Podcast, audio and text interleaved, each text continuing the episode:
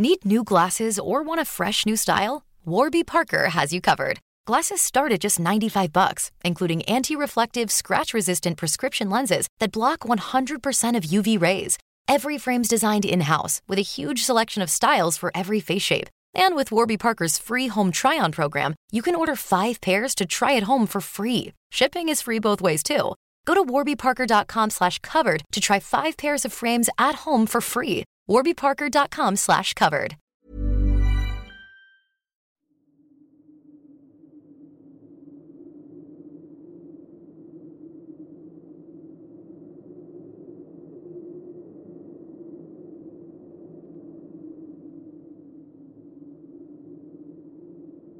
Mis cuatro abuelos están sepultados en el mismo cementerio.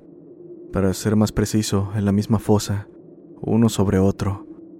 Es por eso que en Día de Muertos tenemos una gran reunión familiar para visitar la tumba de nuestros ancestros. Pero también aprovechamos el encuentro para realizar actividades recreativas. Coincidió que en noviembre del año pasado recibí la sugerencia de un amigo para ir en esas fechas a una vieja hacienda en Morelos que hoy es hotel. Él era el gerente y me aseguró que toda mi familia la pasaría muy bien, ya que la diversión, el descanso y la buena comida de la región estaban garantizados. Llegamos por la tarde-noche a la extensa propiedad que tenía albercas, áreas de juego y jardines que extrañamente lucían desiertos. Ningún empleado salía a nuestro encuentro, hasta que se apareció una mujer ya mayor que nos dio la bienvenida. Se identificó como el ama de llaves y sonriente nos dijo que las instalaciones serían para nuestro uso exclusivo, debido a que no había más huéspedes.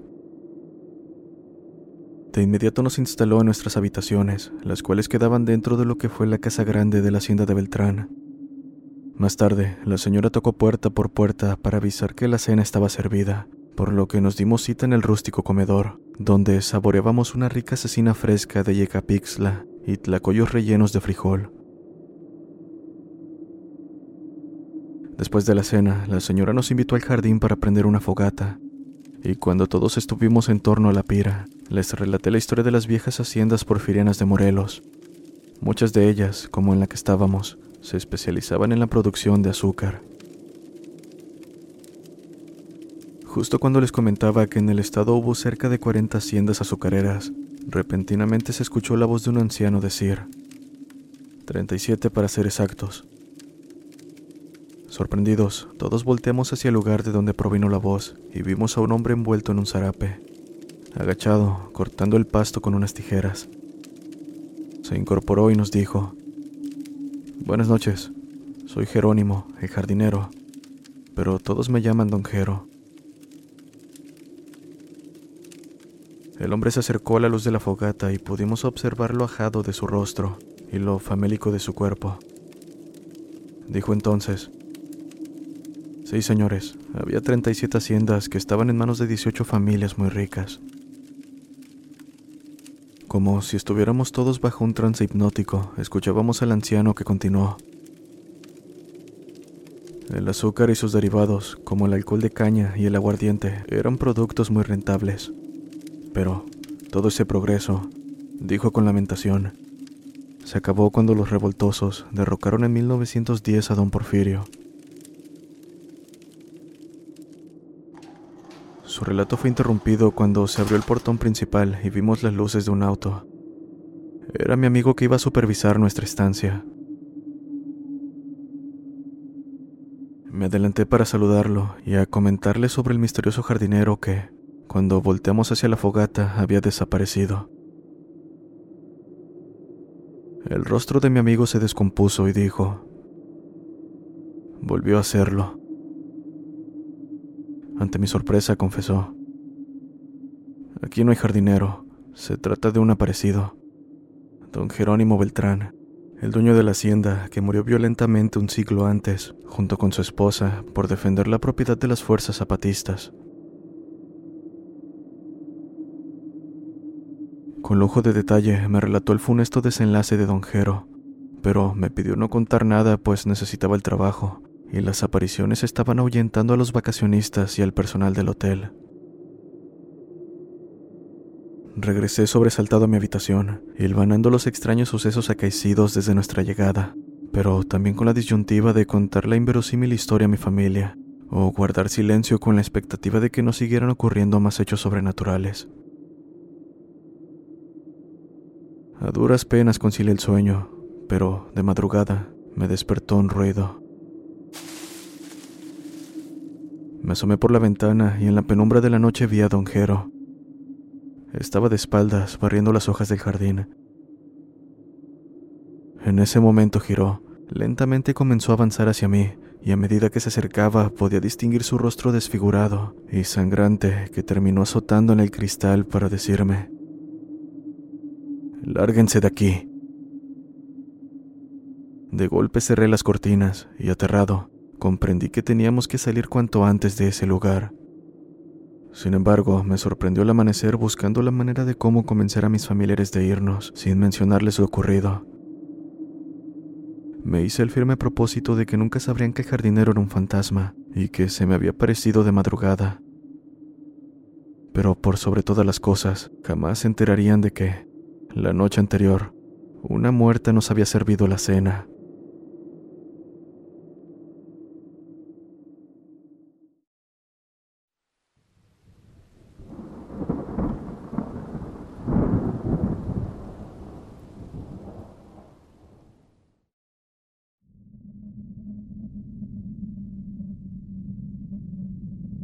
Cobijados por las estrellas y a la luz de una fogata, estábamos cinco amigos hablando de cosas ancestrales y mitos de Yucatán, en un rancho donde hacíamos nuestra labor de cuidar el ganado y los cultivos de maíz.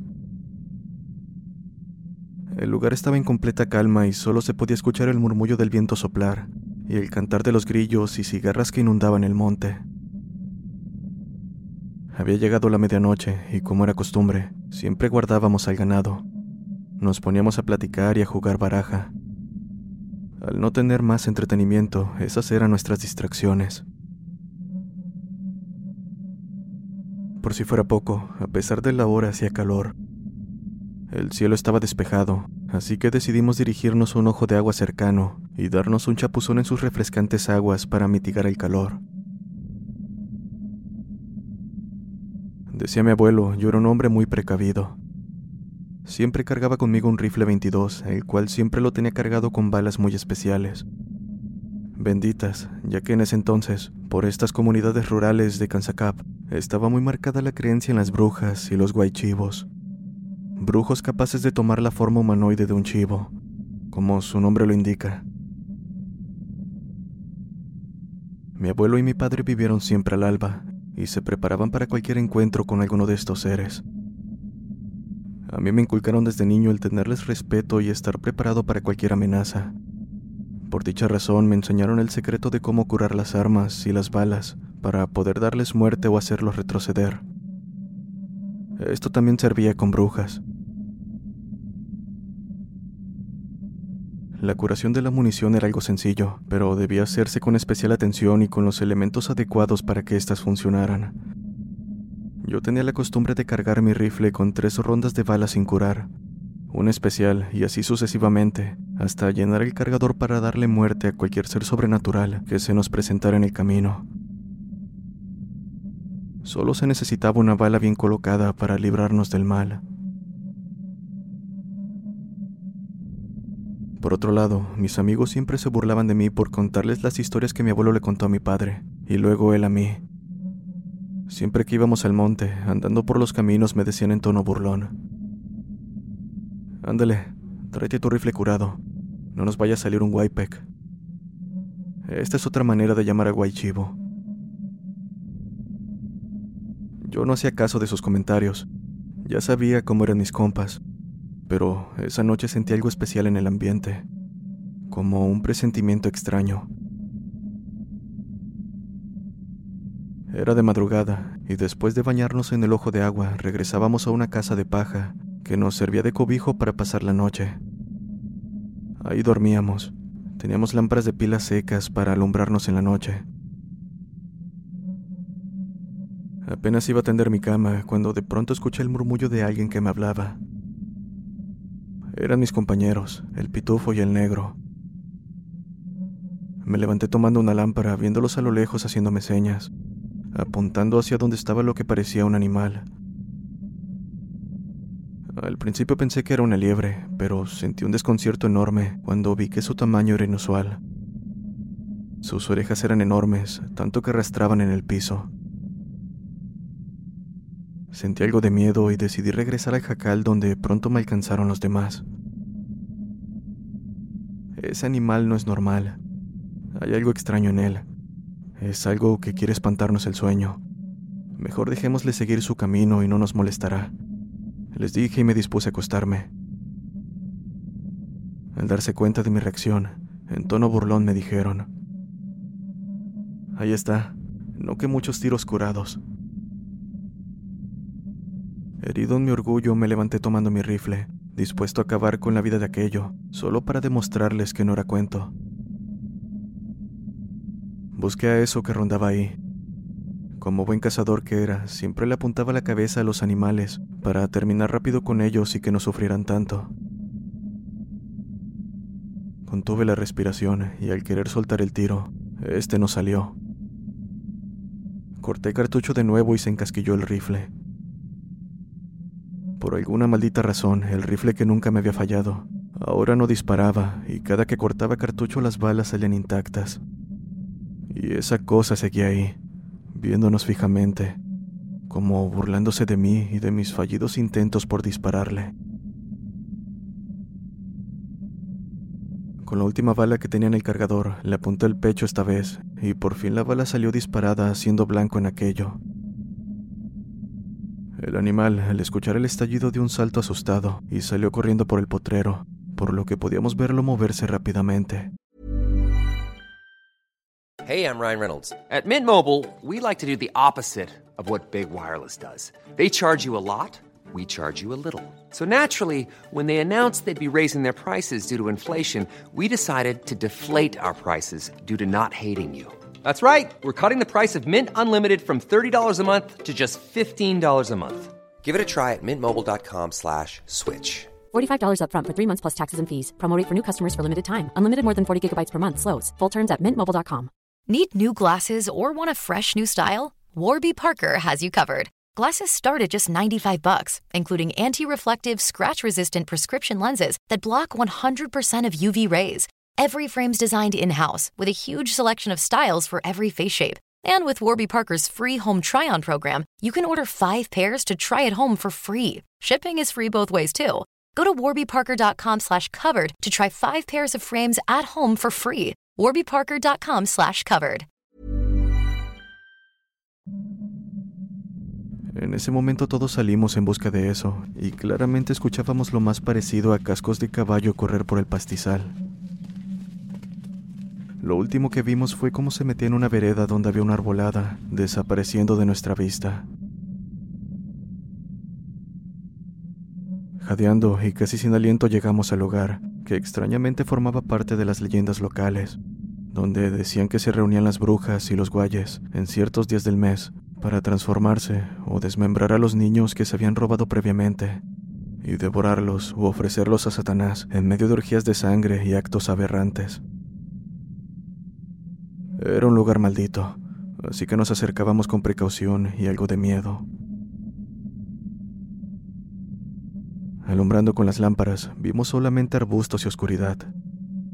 No quisimos avanzar más y entrar en ella, así que comenzamos a rodear para ver mejor, cuando de pronto un aullido desgarrador nos puso alerta a todos, al tiempo que las lámparas se apagaban, dejándonos en completa obscuridad, con los cabellos erizados e iluminados tan solo con el brillo de las estrellas. Cuando íbamos a salir corriendo, escuchamos una voz gutural y escalofriante que nos hizo temblar y sentir mal del estómago. Hijos de la chingada, me los voy a fregar. Armándome con el valor que me quedaba y con el rifle recargado en la mano, respondí: Sal, cabrón.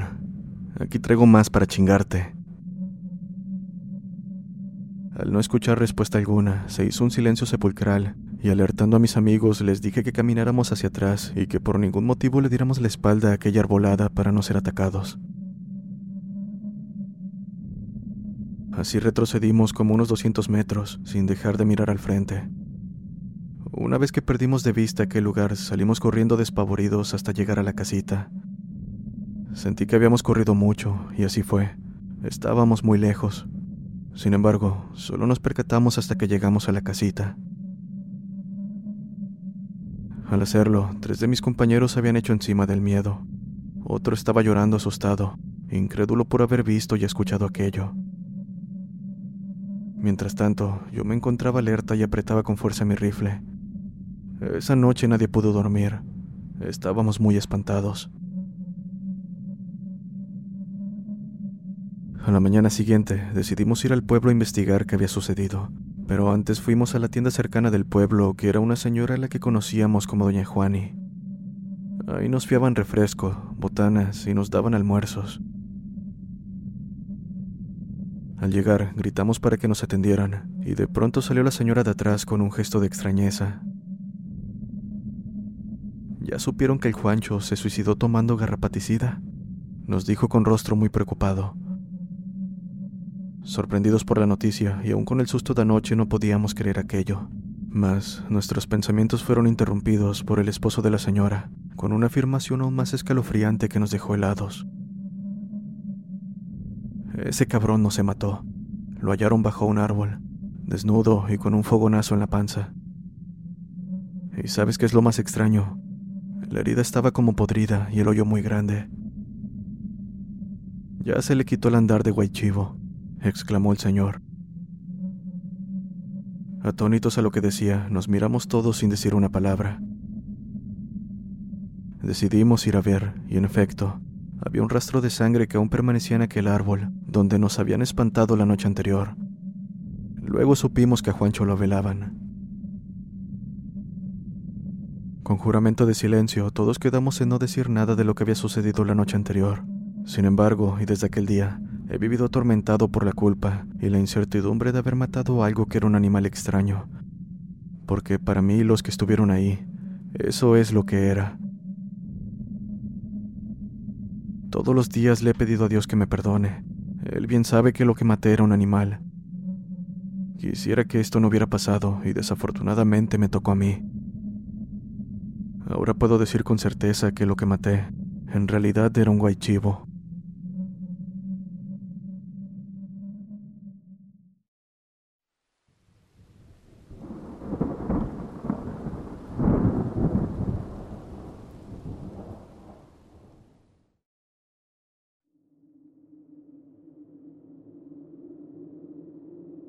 Hola, soy la chica de la historia de la mala mujer. En mi relato mencioné que como en muchos otros lugares, en mi pueblo se cuentan muchas leyendas. Repito, soy de Chiapas, de un pueblo cerca de Ocosingo. En fin, quiero compartir algo que le pasó a mi madre hace mucho tiempo. Ella es madre soltera, así que ha tenido que trabajar mucho por mí y por mis hermanos. Antes de poner varias tiendas en el pueblo, tenía que salir a las comunidades. Esto pasó cuando fue a vender a una comunidad que quedaba lejos del pueblo. Por lo mismo, cada que iba a dicho lugar se quedaba dos días y una noche, siempre acompañada de quien podemos decir que es su mejor amiga. Llamémosle María. Se fueron un viernes a Naranjos, y para el sábado al final del día ya se encontraban muy cansadas. Para su suerte, uno de los vendedores les dijo que les prestaba un lugar donde podían pasar la noche se encontraba a orillas de la comunidad justo al lado de la carretera, una enorme casa en obras negras, sin luces que las dejaran ver o puertas que las protegieran. Llegaron las siete de la tarde y como era de esperarse, la oscuridad ya se había tragado el pueblo, y lo único que las dejaba ver era la tenue luz de un teléfono celular, que por el tiempo en el que se desarrolla la historia, no eran tan avanzados y apenas podían ver. El dueño de la casa les dijo que él y sus chalanes dormirían en una casa que estaba más allá cruzando el monte para que no tuvieran problemas. Por su parte, ellas no querían estar ahí, no querían quedarse. Y lo entiendo, yo tampoco querría hacerlo. Se sentaron afuera de la casa sobre un montón de tabiques apilados. Era de su conocimiento que uno de sus amigos, Miguel, también vendedor, iba a regresarse esa noche. Vive en un pueblo vecino al mío, por ende podía dejarlas de camino. Se quedaron esperando mientras el tiempo pasaba. Les dieron las doce de la noche y Miguel nunca pasó. Como ya era muy tarde y las dos eran mujeres, se dispusieron a entrar. Mi madre cuenta que antes de cruzar la puerta escucharon un chiflido muy fuerte que hizo eco en la enorme casa. Venía del fondo, de ahí, entre la oscuridad.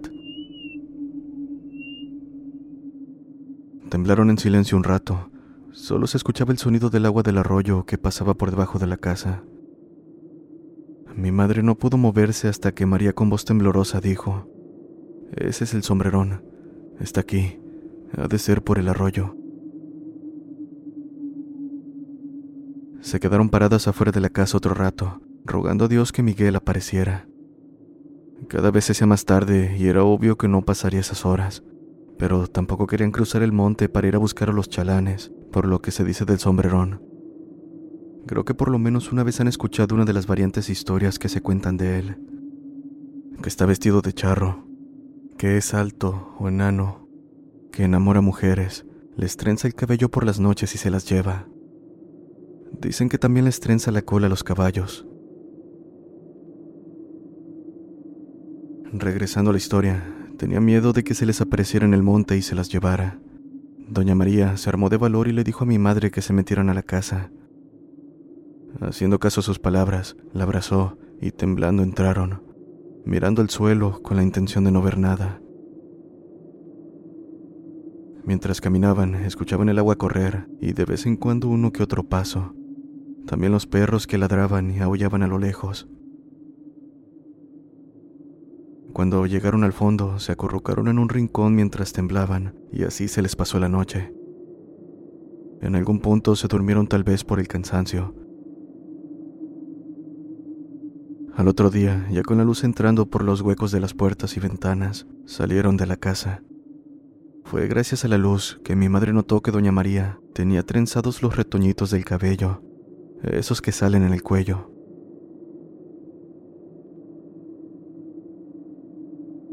Conozco a otro chico, Juan. Habían ganado la final de un torneo de fútbol y para festejar, como es común, comenzaron a beber. Uno de los chicos ofreció su casa y ahí les agarró la noche. En un punto se les acabó la cerveza y todos consideraron que Juan debía ir a comprar más.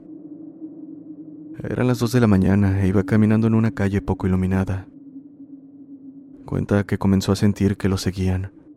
Volteó varias veces, pues estaba convencido de que escuchaba otros pasos que no eran suyos, pero no veía nada. Esto solo le hizo apresurar el paso, tanto como su estado de ebriedad le permitía. Cabe mencionar que Juan es una persona muy alta, mide más o menos 1,98. Bueno, siguió caminando y los pasos se escuchaban justo detrás suyo. Volteó una última vez y no vio nada, entonces se le ocurrió mirar hacia abajo. Ahí fue donde vio detrás suyo la figura de un hombre enano que llevaba un sombrero muy grande cubriéndole el rostro. En cuanto lo vio, el enano se empezó a reír y a Juan del susto hasta la borrachera se le bajó. Se echó a correr sin mirar atrás, directo a su casa.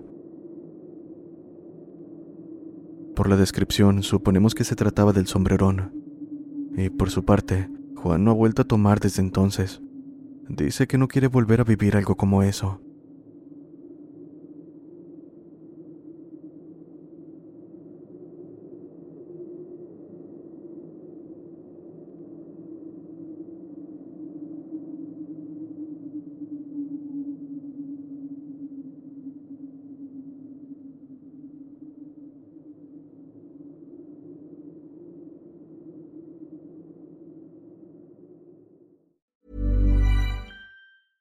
Planning for your next trip?